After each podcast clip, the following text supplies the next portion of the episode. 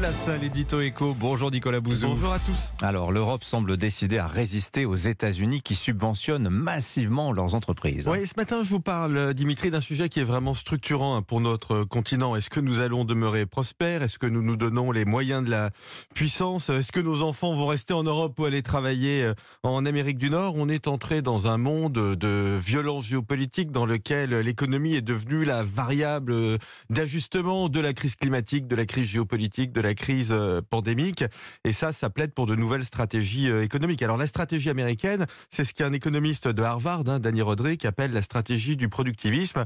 C'est une sorte d'économie de guerre. Hein. Il s'agit de concentrer hmm. des moyens publics euh, et des moyens privés vers le réarmement industriel pour lutter contre la crise climatique, pour se protéger contre les chocs géopolitiques. C'est la logique de l'IRA. Hein. Exactement, c'est la logique de l'Inflation Reduction Act dont on a beaucoup parlé aux 370 milliards de subventions publiques américaines. Qui est beaucoup plus un plan justement de réarmement industriel qu'un plan de réduction de l'inflation en réalité. Alors comment va réagir l'Europe puisque c'est le thème de votre chronique du jour? Mais bien, enfin sur le papier en tout cas, hein, l'Europe semble avoir euh, semble avoir compris qu'elle est menacée euh, par justement ce réarmement industriel américain qui pourrait se traduire par des délocalisations de l'Europe vers les États-Unis et c'est la raison pour laquelle l'Union européenne prévoit de mettre en place un fonds de 365 milliards euh, d'euros. Alors c'est à peu près le montant d'ailleurs hein, de l'Inflation Reduction Act et un choc de simplification hein, pour accorder des euh, aides européennes aux, entreprises parce que pour l'instant c'est vrai qu'on n'y comprend rien. Ursula von der Leyen devrait d'ailleurs en parler à Davos qui se déroule en ce moment. Est-ce que vous êtes optimiste pour, sur l'aboutissement de cette réponse européenne? Bah écoutez, ce que ça montre en tout cas, c'est qu'il ne faut pas enterrer l'Union européenne hein, euh, et l'économie européenne en règle générale. Et d'ailleurs, les chiffres récents plaident plutôt pour ça. Hein.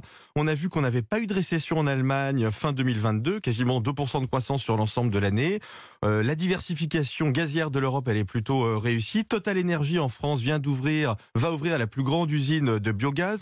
Le taux de chômage n'a jamais été aussi bas dans toute l'histoire euh, de la zone euro. Bon, si on épouse cette stratégie productiviste, si on pousse la production, eh bien, euh, ça passe. Si on pense en revanche que l'innovation c'est dangereux ou que travailler jusqu'à 64 ans c'est invraisemblable, alors nous risquons d'être colonisés par les Américains ou par les Chinois, c'est au foie. Merci beaucoup Nicolas Bouzou. À demain. À demain, 7h23.